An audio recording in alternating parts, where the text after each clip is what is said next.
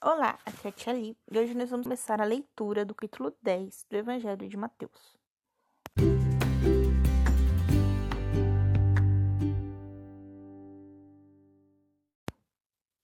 Bem-vindos aos Novenáticos Kids e hoje nós vamos começar a leitura do capítulo 10 do Evangelho de Mateus. Mas antes vamos rezar para o Santo Anjo, quanto eu esqueci.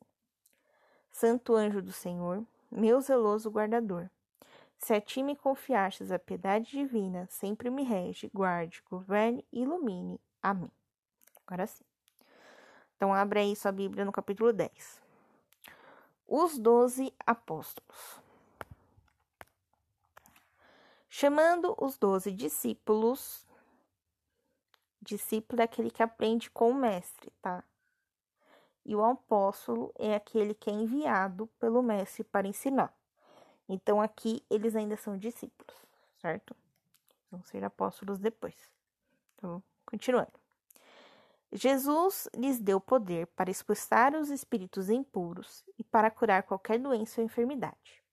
Então, lembra que eu falei ontem que Jesus nos dá né, essa autoridade para a gente expulsar demônios, mas a gente tem que saber exercer ela. Então, isso depende de todo um estudo, né?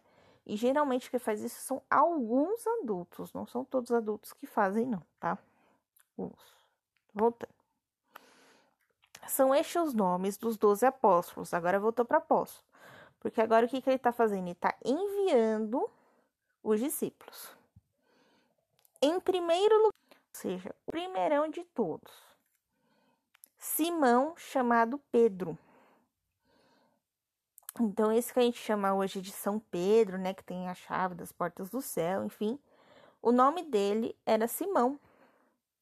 Só que aí depois Jesus vai mudar o nome dele, né, para Pedro. André, irmão de Pedro. Tiago, filho de Zebedeu. E João, seu irmão. Esse Tiago, se eu não me engano, era o Tiago maior. Tá? Felipe Bartolomeu. Tomé e Mateus, o publicano. Lembra do Mateus que cobrava impostos, né? Que ele foi lá e convidou para ser esse Mateus aí, que é o que está escrevendo o Evangelho, nós estamos lendo. Tá bem, vamos lá. Tiago, filho de Alfeu. Esse Tiago, ele é filho de Alfeu com Maria. Esse Alfeu também é conhecido como Cleófas, tá? era filho de Alfeu com Maria. Esta Maria é parenta da Maria, mãe de Jesus. Então, ele é um. Hoje nós chamaria né, de primo distante, né? Mas é parente, tá? Pela parte materna, né? Da família de Jesus, tá bom? Então, esse Tiago aqui, que é o Tiago menor. Qual a diferença do maior para o menor? A altura, tá? Então, o Tiago menor, em relação ao Tiago maior, ele era baixinho, tá? Isso. Tadeu, Simão, o cananeu, para dizer que não é o Pedro, tá? E Judas Iscariotes, que o traiu, tá bom? Esse Tadeu aqui também é conhecido como Judas Tadeu. E esse outro é o Judas Iscariotes, que foi o que traiu. Então, agora as instruções aos apóstolos. Esses doze, Jesus os enviou depois de lhes dar as seguintes instruções. Então, lembra que eu falei que o discípulo virá apóstolo após o envio? Então, vamos às instruções. Não tomeis o caminho que conduz aos pagãos. Quem são os pagãos? Os pagãos são aqueles que não seguem a Cristo e nem ao judaísmo, tá? Então, o que, que os pagãos acreditam? Eles acreditam em outros deuses, tá? Eles não acreditam no Deus único. Então, a primeira característica do pagão. Então, ele fala: não tomes este caminho. Porque quando a gente vai ler lá o Salmo 1, temos dois caminhos: o caminho do bem e o caminho do mal. O caminho do bem é o de Jesus, é o do Deus único e o caminho do mal é o outro. Então não tome este caminho do mal. Primeira instrução que Jesus dá aos apóstolos. Segunda, nem entreis nas cidades dos samaritanos. Quem eram os samaritanos? Os samaritanos, eles moravam na região da Samaria. A Samaria era uma região que ficava entre a Judéia e a Síria. Então, essa região tinha uma passagem de pessoas muito grande. Então, eles sabiam tanto do Deus único, quanto dos deuses pagãos, quanto dos deuses pagãos, dos romanos e dos gregos que dominaram aquela região. Então, ali tinha uma mistura de coisa de religião muito grande. Parece alguns cantos do Brasil que as religiões se misturam, tá? Então tinha uma mistura ali muito grande. Então ele fala: não entreis na cidade deles. Por quê? Para você não se contaminar com essa mistura muito louca e se confundir. Tá? Então, se você tem alguma situação que você vai viver, que você sabe que vai confundir a sua mente, não entre, tá? É o que ele falava lá atrás no Sermão da Montanha. É, se tem algo que vai te fazer pecar, se os seus olhos vão te fazer pecar, tira-te os seus olhos.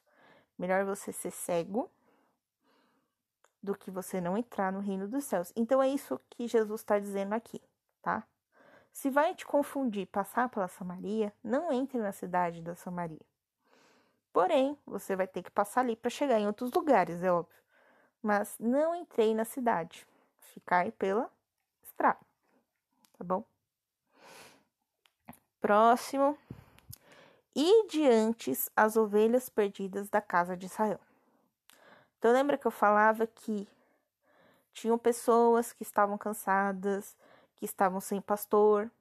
Muito bem. Essas pessoas que os apóstolos têm que ir primeiro essas pessoas que estão cansadas, essas pessoas que de alguma forma duvidam do Deus único. Então eles vão chegar nessas pessoas, vão contar para eles quem é Cristo, o que aconteceu, né? E tentar trazer eles de volta ao caminho do bem, ao caminho da verdade. Porque quando a pessoa tá perdida, ou ela tá parada no lugar tentando se achar, ou ela tá indo voltando, né? E se ela voltar, ela vai pro outro lado, né? Então não não deixe essas ovelhas perdidas continuarem perdidas, né?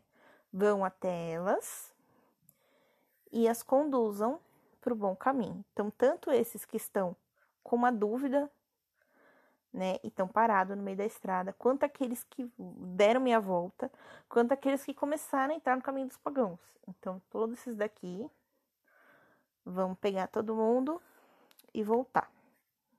Tudo bem. Próximo. Andando pelo caminho, anunciar que o reino dos céus está perto. Ou seja, a todo momento anunciar que Deus, né, que Jesus existe e que o reino dos céus está próximo e está perto. Porque o nosso céu não tem que ser lá no céu, mas tem que ser aqui na terra primeiro. Versículo 8: Curai os doentes, ressuscitai os mortos, purificai os leprosos, expulsai os demônios. De graças recebestes, de graça deve dar. Ou seja, se você recebeu todas essas orientações, tudo isso que eu tô passando para vocês agora de graça, vocês vão fazer tudo isso de graça também. Não vão cobrar. Não leveis ouro nem prata, nem dinheiro na cintura. Ou seja, não carregais dinheiro. Nem mochila, nem duas túnicas, nem sandálias, nem cajado, pois o operário merece o seu alimento. Ou seja, você vai fazer a caminhada, você não deve carregar uma bagagem consigo. Não sei se vocês já viram aqueles mochileiros que carregam aquela bagagem enorme com, cabaninha em cima, enfim. Não é esse fardo que vocês devem carregar. Por quê? Vocês têm que é, depender também da generosidade, da caridade do próximo. Então, vocês vão depender de uma hospitalidade, vocês vão depender de um pedaço de pão, é, vocês vão depender de quando a sua túnica estiver surrada, que alguém lhe dê outra túnica. E por quê? Porque vocês vão depender agora da providência divina. Então, enquanto eles vão anunciar o evangelho, enquanto eles vão curar os doentes, enfim, tudo que eles vão fazer, eles não podem cobrar. Porém, aquela pessoa que foi agraciada vai sentir no seu coração de dar alguma coisa. Então, vai dar uma túnica, vai dar um alimento, vai dar uma moeda, talvez, enfim. As pessoas vão sentir agraciadas, né, de dar alguma coisa. Se a gente vê aquelas novelas de época, né, que o povo chamava o médico e não tinha dinheiro para pagar o médico. Aí dá a galinha, né, dá o... dá uma roupa, dá Então é essa função que vai ter o, o apóstolo de ir sem nada e depender dessa caridade, é, desse, dessa, dessa vontade de retribuir outras pessoas. Então, quando a gente vê, por exemplo, a sogra de Pedro, quando ela foi curada, ela se pôs o quê? A serviço. Então, provavelmente ela foi ali e fez uma comida para eles, né? Para quê? Para agradecer Jesus pelo milagre que Jesus deu a ela. Versículo 11.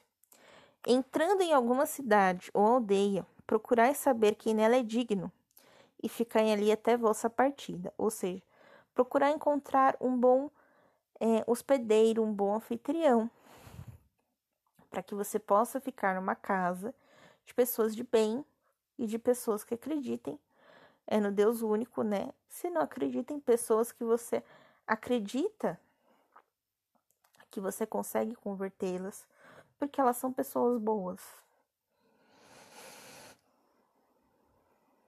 Versículo 12. Entrando na casa, dirigi-lhe a saudação. A saudação que eles fazem é Shalom. Shalom significa paz. É, então aqui ele fala: se a casa for digna, desça sobre ela a vossa paz. Se não for, vossa paz volte para vós. Então, por exemplo, se você fala Shalom, ou seja, você está desejando a paz, e era um cumprimento típico dos, dos israelitas desde que eles estavam lá no Egito, né? Antes do Moisés, ainda lá atrás. Então, quando você fala shalom, a pessoa te responde de volta shalom, significa, né, que ela realmente quer que a paz entre na casa dela. Mas se você fala shalom e ela não te responde nada, bem, então essa pessoa não conhece, essa, ou essa pessoa não entende meu idioma, ou ela não quer que a paz entre na casa dela. Mais ou menos isso. Versículo 14: Se alguém não vos acolher, nem atender a vossas palavras, sai daquela casa ou daquela cidade, sacudindo a poeira dos seus pés. Versículos 15: Na verdade vos digo: no dia do juízo, Deus será menos severo com Sodoma e Gomorra do que com tal cidade. Então, ou seja, se existe uma cidade em que ninguém for hospitaleiro a ponto de receber os discípulos, assim como em Belém nenhum, nenhum lugar havia numa hospedaria, mas uma pessoa falou: Olha, aqui não tem mais espaço. A única coisa que eu posso te oferecer é o estábulo. Então, quem ser os anfitriões de Maria e José são os animais. Né? Então, uma, uma cidade que não tem ninguém que seja hospitaleiro, que não ofereça nem mesmo o estábulo, essa cidade não é digna. Então você sai dela batendo as poeiras dos seus pés. Porque Deus foi. Acabou com Sodoma e Gomorra. Acabou com as cidades que existiam na época de Noé. No dia do juízo, ele também vai acabar com essas cidades. E amanhã a gente continua o capítulo 10. Ou amanhã não, amanhã é domingo. Amanhã é domingo. Vocês vão na missa ou vão assistir a missa pela TV ou pela internet, tá bom? Tarefa para amanhã, para vocês fazerem. Amanhã vocês vão fazer uma boa ação para alguém.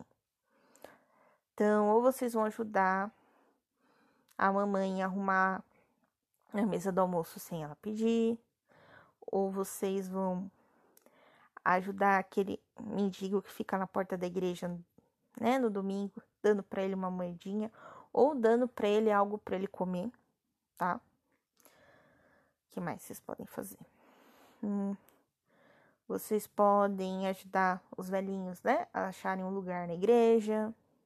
É que os velhinhos geralmente têm dificuldade. O que mais? Hum,